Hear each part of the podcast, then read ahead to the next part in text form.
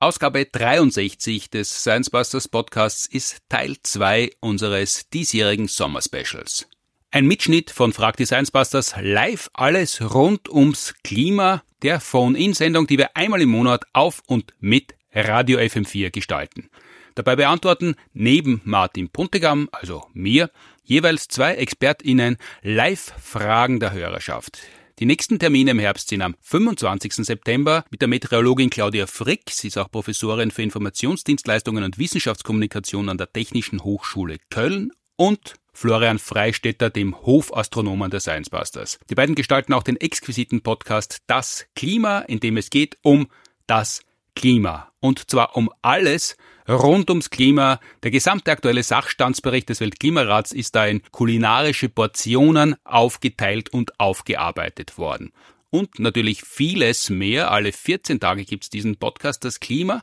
Zweiter Termin im Herbst ist der 16. Oktober. Neben mir im Studio werden sein Reinhard Steurer, Professor für Klimapolitik an der BOKU Wien und Markus Watzak, Meteorologe, Autor und Leiter der ORF Wetterredaktion. In dieser Ausgabe des Podcasts Teil 2 des Sommer-Specials gibt es einen Mitschnitt zu hören vom 20. Juni. Da stehen neben mir im FM4 Studio Elisabeth Oberzaucher, Rede und Antwort. Sie ist Verhaltensbiologin und Mobilitätsforscherin an der Uni Wien und Reinhard Steurer, den wir im Herbst auch wieder hören werden. Unter anderem haben wir am 20. Juni besprochen, ob Berggipfel sich jetzt auch ankleben müssen, wie man aus einem Klimanotstand erfolgreich eine Klimakatastrophe machen kann, ob Lieferketten nur so stark sind wie ihr schwächster Umweltminister, ob die Zivilisation zu Recht untergeht, wenn wir sowas wie Kreuzfahrten anbieten, wie Zugfahren billiger werden kann als Fliegen oder ob es das nicht eh schon vielfach ist, weshalb die Abschaffung des Kapitalismus nicht automatisch die Klimakatastrophe beseitigen würde, ob wir aufs Verzichten verzichten sollten und inwiefern Befreiungsbiologie die Welt retten könnte.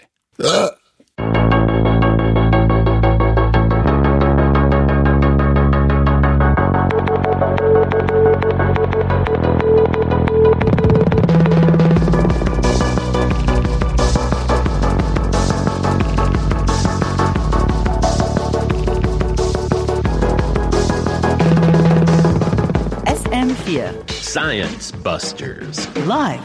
Alles rund ums Klima. Herzlich willkommen zur 27. Ausgabe von Frag die Science Busters am 20. Juni 2023. Es ist die letzte Ausgabe vor dem Sommer und die aktuellen Temperaturen geben mir schon einen kleinen Vorgeschmack, was da auf uns zurollen könnte. Deshalb machen wir nach dem Sommer im September auch weiter. Die Headliner der heutigen Sendung sind Elisabeth Oberzaucher, Verhaltensbiologin von der Uni Wien, hallo. Und Reinhard Steurer, Professor für Klimapolitik von der BOKU Wien, hallo.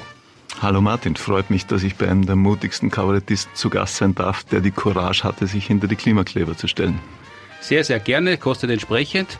Äh, wir beantworten in der kommenden Stunde bis 19 Uhr unter anderem, wie macht man aus einem Klimanotstand erfolgreich eine Klimakatastrophe? Das wissen ja auch nicht alle, sind viele viel zu nachlässig nach wie vor. Weshalb sollte man parkende Autos in der Stadt von der Straße verjagen und müssen sich Berggipfel jetzt auch ankleben?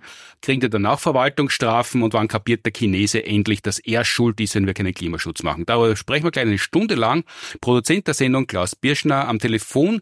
Anna Teiretsbacher Philipp wird die Social Media Nachrichten entgegennehmen, gern auch als Sprachnachricht oder dann live unter 0800 226 996. Wir starten mit Musik und dann gibt's quasi Bastelstunde mit Falten und Kleben. Fragt die Science Busters. Alles rund ums Klima. 0800 226 996. Wie können wir aus dem lahmen Klimawandel endlich eine ordentliche Klimakatastrophe machen, die wirklich ihren Namen auch verdient? War die Eingangsfrage natürlich ein bisschen scherzhaft umformuliert. Der Michael beschäftigt sich mit einem ähnlichen Thema und fragt unter anderem, was ist die Katastrophe dran und wie kann der Mensch diese abwenden?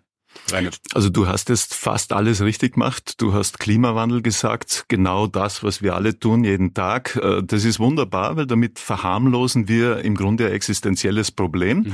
Das war nicht immer so. In den 70er, 80er Jahren war das Wort Klimakatastrophe vorherrschend. Mhm. Dann kam die Geschichte näher. Das war dann doch ein bisschen bedrohlich und dann haben wir das Bedürfnis gehabt, das abzuschwächen. Klimawandel oder auf FM4 dann manchmal Climate Change war dann das perfekte Wort. Genauso wie Erderwärmung ist viel harmloser und netter wie Erderhitzung. Äh, und insofern machen wir das eigentlich recht gut und beschleunigen somit den Weg dorthin. Das heißt, äh, Erderhitzung und Klimakatastrophe, das sind eigentlich Vintage-Wörter, die es schon gegeben hat und das sind jetzt nicht die Steigerung dessen, was man vorher verwendet hat, sondern davor ist man draufgekommen, wenn man es harmloser haben möchte, weil man mit den gängigen Mitteln noch weiterhin Geld verdienen möchte und Wahl gewinnen möchte, muss man es ein bisschen harmloser formulieren? Genau, da gibt's schöne Statistiken. Da ist im Deutschen Bundestag und im österreichischen Nationalrat ausgezählt worden, welche Wörter dann in welcher Periode verwendet worden sind. Und mhm. da kommt klar raus, Klimakatastrophe war das meistverwendete Wort zu dem Thema in den 80er Jahren. Dann kam Klimawandel und äh, seit den Fridays kam dann Klimakrise äh, und ein wenig Klimakatastrophe. Aber dann sagt man, die, die übertreiben, die, die schlagen da unnötig Alarm. Das ist doch eh ganz harmlos. Ist es aber in Wirklichkeit nicht, oder? Ja, eher nicht. Ne? Äh, es, es könnte deutlich werden im Laufe dieses Jahrhunderts, wenn wir so weitermachen. Mhm, du äh, plädierst ja auch dafür, dass man nicht Klimaschutz sagt, sondern Zivilisationsschutz. Wir haben ja schon gemeinsam mal Klimabenefiz in der Kulisse gespielt für Klimaaktivismus, NGOs, damit das Strafezahlen leichter ist, weil es werden ja teilweise ganz saftige Strafen mittlerweile verhängt. Also da sind die Gesetze ja unterschiedlich guter Laune im Einsehen, was eine Klimakrise ist und was nicht. Jetzt ist Zivilisationsschutz aber auch nicht unbedingt der eleganteste Begriff. Den muss man einfach lernen und durchsetzen mhm. oder da kommt noch was anderes? Also Klimaschutz ist da der perfekte Begriff, wenn man es beschleunigen möchte. Es klingt so, als ob wir das nicht für uns machen, als ob wir da kein Interesse dran hätten, einfach so selbstlos für die Erde. Insofern ist da die Anstrengung dann entsprechend gering, weil selbstlos sind wir nicht so wirklich. Äh, Zivilisationsschutz wäre tatsächlich passender, wenn man mhm. was dagegen tun möchte, weil es geht um die Existenz dieser Zivilisation, die gefährdet ist. Und da wäre das ein Begriff, da könnte man dann vielleicht sogar die Feuerwehren mit ins Boot bringen, die ja doch im Zivilschutz eigentlich ihre Hauptaufgabe sehen. Das heißt, du glaubst tatsächlich, oder der Stand der Forschung, es ist ja nicht eine Glaubensfrage von dir persönlich, ist ja kein Hobby von dir, sondern du machst es ja seit über 20 Jahren beruflich. Es ist tatsächlich das, was wir unter Zivilisation verstehen. Also das ist ja alles Welthandel, Verkehr, alle Interaktion zwischen verschiedenen Ländern, Bevölkerungsgruppen. Das ist alles in Gefahr? Das ist im Laufe dieses Jahrhunderts tatsächlich in Gefahr, wenn wir die Kurve nicht kriegen. Das heißt, wenn die Emissionen so hoch bleiben oder vielleicht vielleicht noch steigen, wenn wir in Richtung drei Grad Erhitzung gehen. Nach dem schaut es im Moment aus. Dann können sich die meisten Klimawissenschaftler nicht vorstellen, wie das die Zivilisation in der Form, wie, sie, wie wir sie kennen, aushält. Das sind natürlich äh, keine Garantien drauf zu geben, aber es deutet alles darauf hin, dass das einfach eng wird. Man kann sich das so vorstellen, dass dann Hurricanes viel intensiver und größer werden, dass Lieferketten wegen 100 Dingen unterbrochen werden, dass einfach Dinge zusammenbrechen äh, und von den Migrationsströmen, die losgetreten werden, reden wir gar nicht. Also wir, wir wir reden im Grunde von Teilen der Welt, die unlebbar werden, rund um den Äquator, äh, wo Millionen, hunderte Millionen auf der Flucht wären. Also das möchte ich sehen, wie das geordnet und ruhig abgeht. Das haben wir schon in der letzten Ausgabe von Frag Science Busters besprochen, dass man eigentlich gerade solche Gruppierungen wie AfD, FPÖ mit ihrer Ausländerfeindlichkeit ins Boot holen sollte, wenn die weiterhin wollen, dass der Ausländer bitte draußen bleibt, dann sollen sie sich für Klimaschutz interessieren oder Zivilisationsschutz. Blöderweise sind das genau jene, die am besten darin sind, die Realität so zu drehen, wie sie in Kram passt. Äh, sie sind äh, Märchenerzähler und leben in einer Märchenwelt, so auch beim Thema Klima, leider. Mhm. Und werden aber mit aufwachen, wenn es nicht gelingt, äh, mhm. da erkehrt wendet oder muss er keine Kehrtwende sein, reicht ja schon äh, leichtes Abbremsen fürs erste Mal. Man muss ja nicht zu ehrgeizig sein.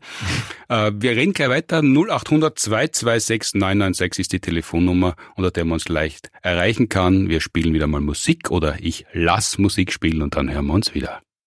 FM4 Science Busters Live Alles rund ums Klima. Ruf an oder schick uns deine Fragen über unsere FM4 Social Media Kanäle. Äh, den Wortschatz haben wir schon abgeklärt in der ersten Frage. Jetzt haben wir die erste Anruferin in der Leitung, die Nina. Hallo Nina. Ja, hallo. Ich wollte fragen, was es abgesehen von Loss and Damage Fonds für Ideen, Lösungen gibt, um die Ressourcen weltweit gerechter zu verteilen. Danke sehr, da frage ich jetzt inzwischen das erste Loss and Damage Fonds. Was ist denn das genau? Da geht's drum. Ähm, also du fragst Der soll der Professor antworten, der wird ja bezahlt dafür. da geht's drum, dass man Schäden, die aus der Klimakrise hervorgehen, kompensiert. Mhm. Also wenn zum Beispiel die Karibikinseln untergehen, und das werden sie, dass sie dafür Entschädigung kriegen. Es gibt natürlich kein Recht drauf, weil das wäre unbezahlbar teuer, aber man schaut halt, dass man wie in der Kirche ein bisschen so ein Opferkörper herumgehen lässt, wo ein bisschen was zusammenkommt und dann kann man halt großzügig denen, die am meisten betroffen sind, ein bisschen was geben. Das ist jetzt letztes Jahr erstes das erste Mal verhandelt worden. Das scheint sich abzuzeichnen. Es wird natürlich nie reichen, um da großzügig zu entschädigen. Was wäre gerechter? Vorausgesetzt, wir wollten eine gerechte Welt. Da gäbe es eine ganz einfache Lösung. Ein CO2-Budget pro Weltenbürger, mhm. wo man dann handeln müsste. Na, da müssten wir sehr viel CO2-Budget von den armen Ländern kaufen. Mhm. Und dann wird somit auch ganz viel Geld in den ärmeren Süden gehen, die wenige Emissionen verursachen. Wird nie kommen, ganz einfach deswegen, weil dann viel Geld von Norden nach Süden wandern würde. Ganz einfach. Aber das wäre mhm. die beste Lösung, die nie kommen würde, wird, Das wäre die du? gerechteste Lösung, wo die, die am meisten Emissionen verursachen, tatsächlich dafür zahlen und diejenigen, die wenig verursachen, am meisten davon hätten. Und genau deswegen wird es nie kommen, weil die, die am meisten verursachen, die meiste Macht haben, das sind die größten, mächtigsten Länder und die werden alles dagegen tun, dass das jemals kommt. Genau. Mhm. Wenn wir jetzt realpolitisch bleiben, wenn das die beste Lösung ist, die nie kommen wird, was wären die zweit- oder drittbesten Lösungen, die vielleicht eine Chance haben, ein bisschen zu kommen? Na, da sind wir eh bei dem Entschädigungsfonds, äh, der äh, sehr wahrscheinlich kommt, aber weit unterdotiert, mhm. so dass nie im Leben angemessen kompensiert wird. Und die Ablasszahlungen für die Flüge, oder? Ja, das äh, wird aber nicht in den ärmeren Süden gehen. Das ist eher zur Gewissensberuhigung im, im reichen Norden. Ja. Genau. Und eine Kerosinsteuer, ist das irgendwie möglich in den nächsten Jahren oder so? Es zeichnet sich nicht ab. Äh, am ja, ersten so, dass der, der, Emissionshandel da stärker greift, also das Kerosin äh, in Europa zumindest durch den Emissionshandel teurer wird. Aber da wird es auch schwierig bei internationalen Flügen, weil sich die USA ja strikt dagegen gewehrt hat. Ja. Äh, die hat ja ihren eigenen Fluglinien verboten, an irgendeinem Emissionshandel weltweit teilzunehmen. Sie mhm. sind also geschützt worden vor solchen Mehrkosten. Stehe. Hm. Mhm. Okay, danke schön. Ja. Danke Gerne. für deine Frage. Ja, nicht so verzagt sein. Äh. es geht ja trotzdem noch weiter, aber es äh, sollte halt schneller und besser anders weitergehen. Und ein bisschen was ist ja am, am Weg. Und ich danke für deinen Anruf, Nina. Und ich frage noch, ja, wie, wie, wie, kann man eine Karibikinsel, die untergegangen ist, entschädigen? Also ist das so, wie wenn man Eigenbedarf bei einer Eigentumswohnung anmeldet und dann kriegen, dann kriegen die eine zweite Insel? Ja, das wird so laufen, dass sie irgendwo anders Land kriegen oder mit dem Geld für die Entschädigung kaufen können. Das passiert ja tatsächlich schon. Also diejenigen, die wissen, dass sie untergehen, sind schon dabei, äh, irgendwo Alternativen zu finden. Äh, Im Moment machen sie es auf eigene Kosten. Aber wo kauft man denn Land, das unbewohnt ist, aber bebaubar ist und äh, wo man gut leben kann drauf? In ist? Afrika zum Beispiel, also irgendwo, wo der Meeresspiegel da steigen wird und das ist fix, äh, nicht so schnell hinkommt. Aber dort leben dann keine Leute oder die müssen das verkaufen, weil sie noch ärmer sind? Wahrscheinlich ist es so, dass sie verkaufen, ja, weil sie das Geld brauchen können. Mhm. Das sind so die äh, Outputs deiner Forschung. Trotzdem bist du eigentlich ein ganz gut gelaunter Mensch, wenn man die privat trifft und schaut, äh, was du noch alles zu erzählen hast nach der nächsten Musik. Nummer 0800 226 996 ist die Telefonnummer. Deine Frage an die Science Busters via WhatsApp 0664 828 4444. Hallo, hier ist Johannes. Ich habe eine Frage. Ich bin aus Südtirol. Ich habe gelesen, dass die sieben größten Kreuzfahrtschiffe gleich viel CO2 ausstoßen wie alle Autos auf der Welt zusammen. Oder Containerschiffe, Kreuzfahrtschiffe, die größten, die sieben. Wieso kann man nicht das Kreuzfahrtschiff verbieten? Und nicht mit dem Auto alles verbieten. Immer das Auto. Wir haben kein Geld, um neue Autos zu kaufen. Woher denn auch? Und die Schiffe, die würde niemand vermissen. Ja, sagt der Johannes aus einem Binnenland.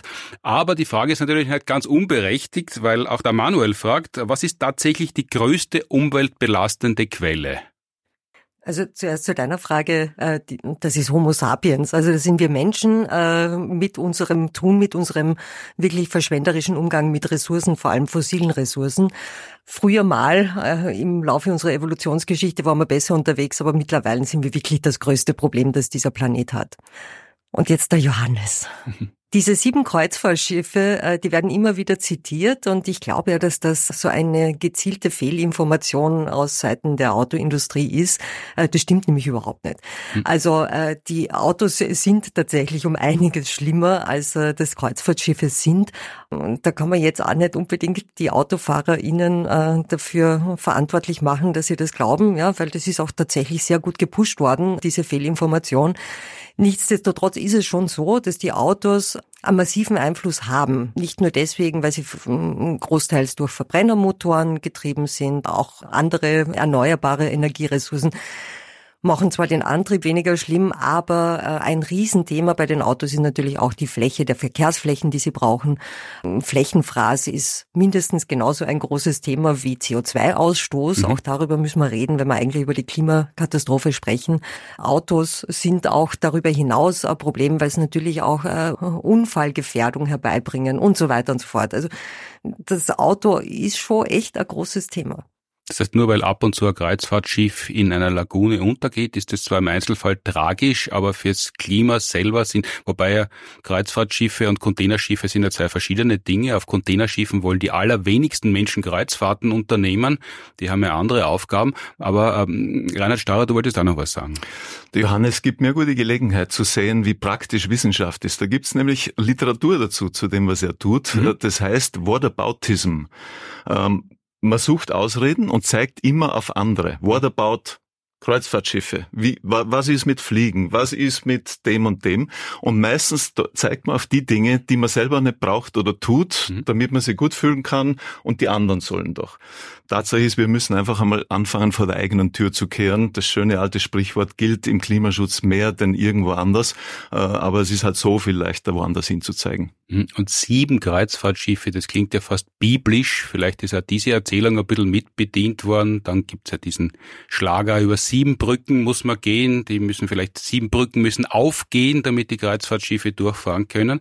Äh, und insgesamt ist es ja, glaube ich, so, man kann über das eine oder das andere reden und rechten, aber wenn ich es ordentlich und richtig verstanden habe, müssen wir sowieso alles, was technisch und gesellschaftspolitisch in unserer Reichweite ist, nutzen und dann noch hoffen, dass das genug Wirkung mhm. zeitigt, dass wir überhaupt noch diese starke Erderhitzung eindämmen können. Das ist nämlich genau das größte Problem an diesem Whataboutism, dass man dann äh, unterschiedliche Dinge gegeneinander ausspielt, sowohl im Negativen als auch im Positiven. Also wenn es um Zivilisationsschutzmaßnahmen, ich gehe für, für Selbstschutzmaßnahmen geht, da sagt man dann auch irgendwie so, na, aber das erreicht ja nur so und so viel Prozent oder ähm, das bedeutet nicht alles und deswegen brauchen wir es gar nicht machen. Das finde ich sehr, sehr schwierig. Also de facto ist alles in irgendeiner Form beteiligt und wir müssen an möglichst vielen Stellschrauben unsere Ansatzpunkte finden und an denen drehen, damit sich überhaupt was bewegt und nicht sagen, irgendwie so die Stellschraube ist nicht stark genug, deswegen lassen wir es gleich. Das ist ein sehr altmodisches Bild aus der Pandemie, die Stellschraube. Heutzutage im Elektronikzeitalter verwendet kein Mensch mehr eine Stellschraube, sondern das wird ganz anders neu eingestellt. Wollte ich nur einmal anmerken, weil die Stellschraube, ja, der Helmut Jungert verwendet das Bild der Stellschraube so gern. Das verwendet man ja im Alltag, wenn man den Tisch ein bisschen höher machen möchte, die Stellschraube, aber sonst hat der eigentlich kaum noch Bedeutung. Sowohl als auch gilt auf jeden Fall und nicht immer entweder oder, aber das entweder oder ist halt so viel praktischer. Ne? Das heißt, nicht ablenken lassen. Danke vielmals, Johannes, für die Frage. Danke, Manuel, für die Frage. Leider ist es mittlerweile so, dass wir, so gern wir auch mit dem wie es früher geheißen hat, nackten Finger auf angezogene Leute zeigen wollen würden. Wir müssen gemeinsam versuchen, selbst mit Menschen, die wir gar nicht so gut leiden können, gemeinsam ins Gespräch zu kommen, um die Klimakatastrophe abzuwenden, weil sonst haben wir in wenigen Jahrzehnten derartige Probleme, äh, dass ungeliebte Nachbarn, missliebige Verwandte überhaupt kein Problem mehr darstellen. 0800 226 996, die Telefonnummer, unter der ihr uns erreichen könnt. Wir machen wieder Musik und sind gleich wieder da. FM4 Science Busters Live. Alles rund ums Klima. Wenn hinter Fliegen, Fliegen, Fliegen, Fliegen, Fliegen, hinter Fliegen war ein lustiger Zungenbrecher in meiner Volksschulzeit. Fliegen hat heute nicht mehr so einen guten Ruf wie damals und der Markus ist jetzt bei uns in der Leitung und hat dazu eine Frage. Hallo Markus. Hallo. Ja, genau. Ähm, meine Frage geht in die Richtung, wenn ich jetzt zum Beispiel im, im, im Sommer in den Urlaub fliegen möchte nach Griechenland, dann, dann habe ich ja das schlechte Gewissen, dass ich damit mehr CO2 verursache und irgendwie sagt die Fluglinie, sie zahlen ja dafür dann die Emissionssteuer. Jetzt stelle ich aber die Frage, ähm, ist das überhaupt so? Oder wenn ich nicht fliege, nutzen die dann das Zertifikat und verkaufen es an eine andere Industrie und der, das CO2 fällt dann genauso an, nur halt woanders. Also muss ich mich zurückhalten oder ja, ist das Schwachsinn in dem Fall? Ja, also grundsätzlich, Markus, äh, Fliegen äh, macht man mit schlechtem Gewissen, so wie du sagst, und das schlechte Gewissen ist auch äh, wirklich ein äh, sehr schlechter Motivator, um etwas nicht zu tun. Also äh, wenn man sich äh, dann trotzdem dafür entscheidet zu fliegen, dann tut man es einfach trotzdem. Das mit dem Fliegen selber drauf zu verzichten oder selber nicht zu fliegen, ich würde es ja nicht als Verzichten bezeichnen, das trägt schon dazu bei, dass die Emissionen reduziert werden, die echten Emissionen nämlich, einfach deswegen, weil wenn weniger Nachfrage da ist, dann müssen auch weniger Flugzeuge fliegen und dann wird weniger CO2 emittiert. So einfach ist die Rechnung. Das, äh, was du ansprichst, diese CO2-Zertifikate, dass die dann ver verkauft werden und dann anderswo wieder ausgegeben werden und so weiter und so fort. Ja, eh, aber, also anderswo werden sie vielleicht dann ausgegeben, aber ähm, was man sich äh, schon bewusst sein muss, dass diese Zertifikate eigentlich auch keine echte Kompensation sind, sondern ein bisschen eben die Ablass Zahlung, so wie früher in der Kirche, damit man eben seine Sünden bereuen kann und dann vergessen, das schlechte Gewissen, mit dem du geflogen bist. Aber äh, grundsätzlich ist weniger Fliegen definitiv eine gute Idee. Und weniger Fliegen ist gar nicht so schwer. Gar nicht mehr fliegen ist schwieriger als weniger zu fliegen und deswegen äh, würde ich dir einfach raten, ja, überleg dir einfach bei jedem Flug, ist es wirklich notwendig. Es gibt auch fantastische Zugreisen nach Griechenland, also vielleicht überlegst du das einmal.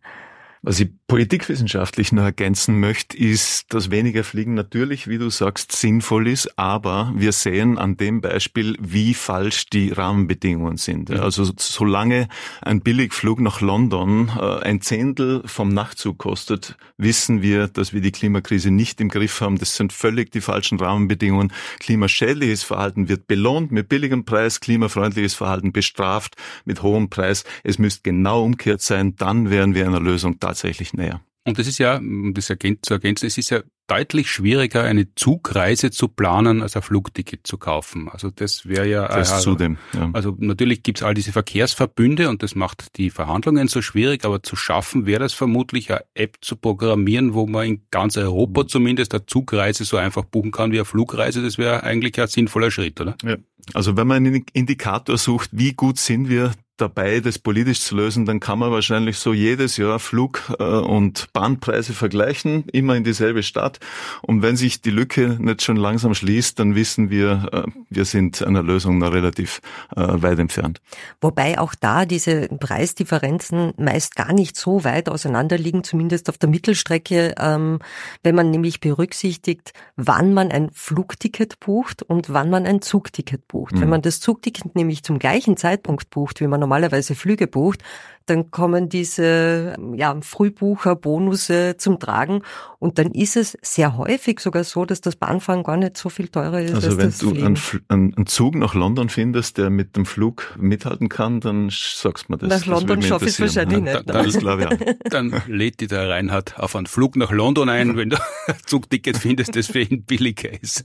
Das heißt also, das nutzt nichts zu sagen, wenn ich das nicht mache, dann macht's halt wer anderer. Das ist Doch, das nutzt auf jeden Fall. Also na, das wäre wieder eine Ausrede. So rechtfertigt man wieder das, was man eigentlich tun möchte. Äh, in, in der Literatur nennt man das dann wieder rationalisieren. Also wir suchen Gründe, das weiter zu tun, was eigentlich schon längst nicht mehr gut ist. Äh, und da gibt's eine Menge Gründe, die man, die man dann finden kann. Also die einen sagen die Zertifikate, die anderen sagen, ja, dafür fahre ich ja nicht Auto. Mhm. Und, und der dritte sagt, schaut euch die Chinesen an. Die, die mhm. bauen neue Flughäfen und fliegen so viel, wie, wie, wie wir nie geflogen sind. Also man findet immer jemand, der es noch schlechter macht und dann kann man einfach weitermachen wie bisher. Wunderbar. Das bedeutet für Markus, schlechtes Gewissen braucht er keins haben, wenn er fliegt. Wenn er fliegt, soll er fliegen, aber sich halt überlegen, wie oft es sein muss. Danke vielmals, Markus, für deine Frage und gute Fahrt. Danke euch.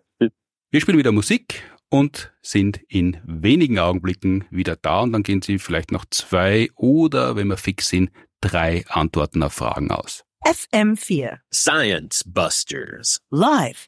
Alles rund ums Klima. So, weil wir nicht mehr allzu viel Zeit haben, in der Stunde zumindest, im September dann wieder, aber da ist ja noch ein bisschen Zeit bis dahin, paraphrasiere jetzt einige Anfragen und beantworte sie zum Teil gleich selber. Der Matthias lässt fragen, ob CO2 wirklich so böse ist und den Klimawandel anfeiert, weil die Bäume würden ja CO2 brauchen, aber beides stimmt.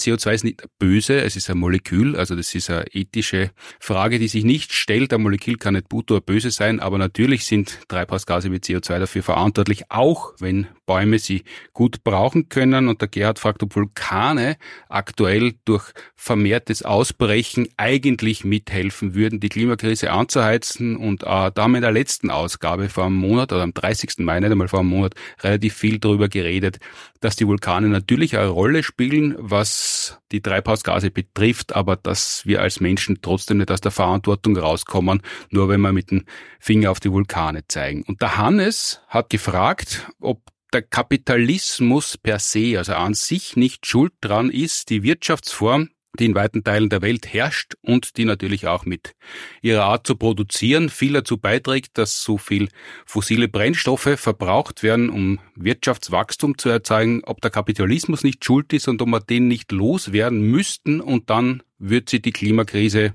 quasi von selber beenden oder beziehungsweise es würde leichter werden, wenn ich das richtig verstanden habe, fragt der Hannes. Zu den Vulkanen wieder ein Beispiel, wie schön es ist, auf andere zu zeigen. Worder baut Vulkane ne? und wir sind schon aus dem Schneider. Mhm. Zum Kapitalismus. Zum einen kann man darauf hinweisen, dass die ehemaligen Sowjetstaaten viel dreckiger waren wie kapitalistische Staaten. Die sind niederbrochen und der CO2-Ausstoß ist weltweit gesunken. Mhm. Äh, zum anderen würden wir tatsächlich darauf warten, den Kapitalismus abschaffen oder daran arbeiten, das zu tun, um die Klimakrise zu lösen, kann ich euch garantieren, vorher geht die Welt unter. Mhm. Also das Ende der Welt ist eher vorstellbar wie das Ende des Kapitalismus, wie manche so schön sagen. Insofern würde ich sagen, das Problem ist nicht der Kapitalismus per se, sondern der weitgehend unregulierte Kapitalismus oder der neoliberale Kapitalismus. Und CO2 ist tatsächlich weitgehend unreguliert, außer in Europa gibt es da nicht allzu viel Spielregeln dafür. Das muss sich ändern ändern, wenn wir das Problem lösen wollen. Das heißt, wir brauchen einen CO2-Preis, Verbote, den ganzen Werkzeugkasten der Klimapolitik, um das in den Griff zu kriegen. Und dann ist es ein Kapitalismus, der am Zügeln ist, der also dann gewisse Spielregeln einzuhalten hat. So können wir das eher schaffen in der verbleibenden Zeit probieren wir das, was in den nächsten zehn Jahren realistisch ist, dem Kapitalismus Spielregeln zu gehen, den neoliberalen Kapitalismus, so wie wir ihn seit 30 Jahren kennen, abzuschaffen. Mhm. Das sehr wohl. Aber das ist dann nicht kein Kapitalismus, sondern ein stark regulierter Kapitalismus, eine stark regulierte Marktwirtschaft, könnte man dann sagen. Mhm.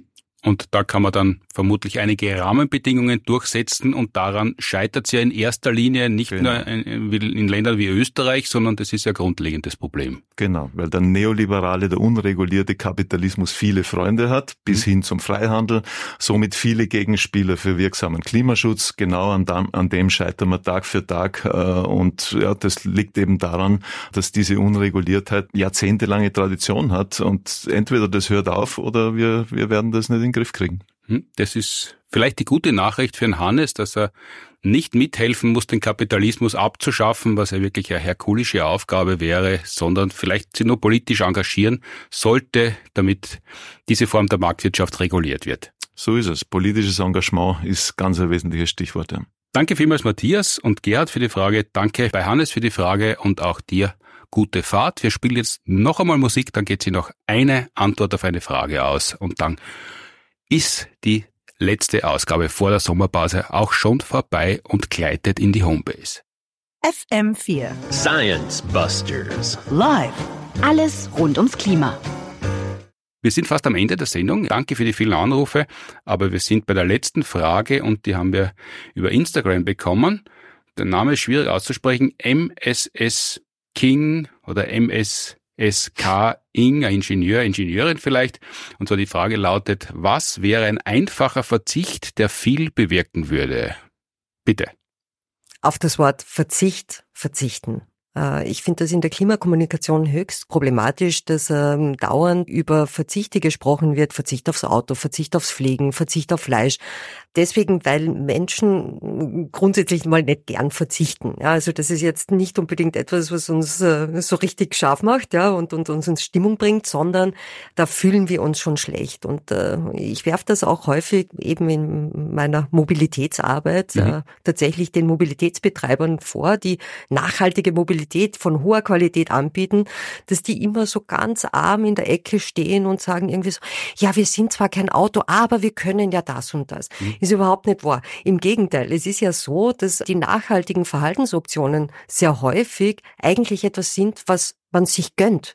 Also wenn ich mit dem Nachtzug nach Berlin fahre, statt dorthin zu fliegen, dann ist das etwas Großartiges. Ich verzichte nicht aufs Fliegen. Ich, ich bin unglaublich dankbar dafür, dass ich nicht fliegen muss.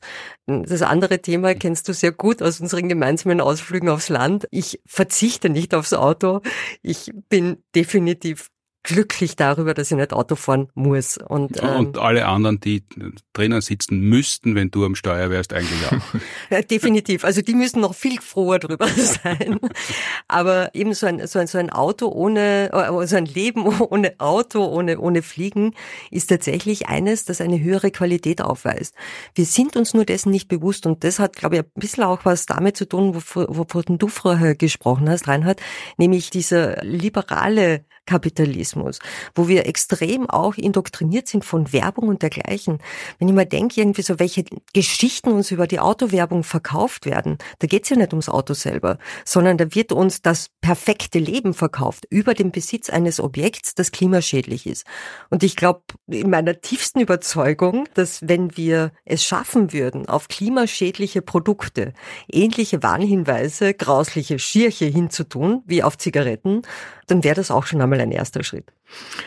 Womit wir bei dem Punkt wären, dass es sehr wohl eine moralische Frage ist, wo man klar kommunizieren muss, das ist nicht gut, das sollten wir bleiben lassen und wir sollten uns davon befreien. Also für mich wäre dann das alternative Wort zu Verzicht Befreiung.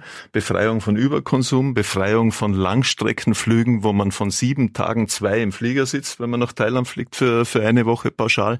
Befreiung von allen möglichen Dingen, die eigentlich äh, mühsam sind. Und insofern sollte man schon über die Moral hinter dieser Geschichte reden, aber das Ganze dann als, als Gewinn oder als, als positive Vision äh, darstellen. Also es ist quasi die Neugründung von Befreiungsbiologie und von Befreiungspolitologie.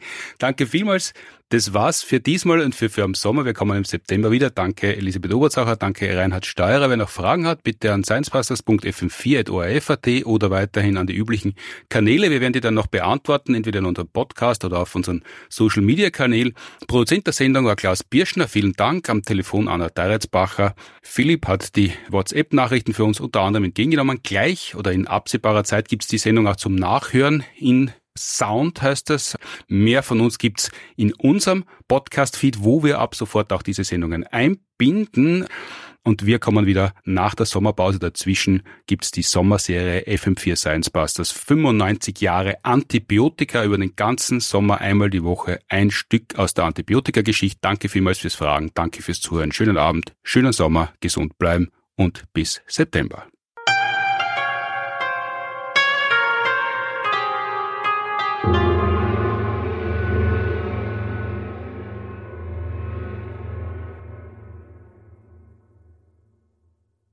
Das war Ausgabe 63 des Science Busters Podcasts Sommer Special Frag die Science Busters Erstausstrahlung am 20. Juni auf Radio FM4. Nächste Ausgabe von Frag die Science Busters live. Alles rund ums Klima gibt's, wie gesagt, Montag am 25.09. Diesmal nicht früh abends, sondern wieder wie gewohnt zur Mittagszeit von 13 bis 14 Uhr auf FM4. Dort gibt's auch seit Oktober 2007 bereits, also seit knapp 16 Jahren, wöchentlich unsere Kolumne zu hören. Ab kommenden Montag, den 11.09., schwenken wir auch mit dem Science Busters Podcast dann wieder in den üblichen zwei Wochen Rhythmus ein. Nächste Folge also schon in einer Woche. Mir gegenüber sitzen wird Thomas Brudermann, Psychologe und Professor für Innovations- und Nachhaltigkeitsforschung an der Uni Graz. Und anlässlich des bevorstehenden Weltklimastreiks am 15. September werden wir unter anderem sprechen über billige Ausreden beim Klimaschutz und über solche, die nur vergünstigt sind, über die Luftverschmutzung Staatsmeisterschaften in Österreich und wer Sieger ist und ob Gott rechtzeitig vor der Klimakrise gewarnt hat. Online wird die Ausgabe 64 des Science Busters Podcasts dann am 11.09. sein ab 7 Uhr mitteleuropäischer Sommerzeit.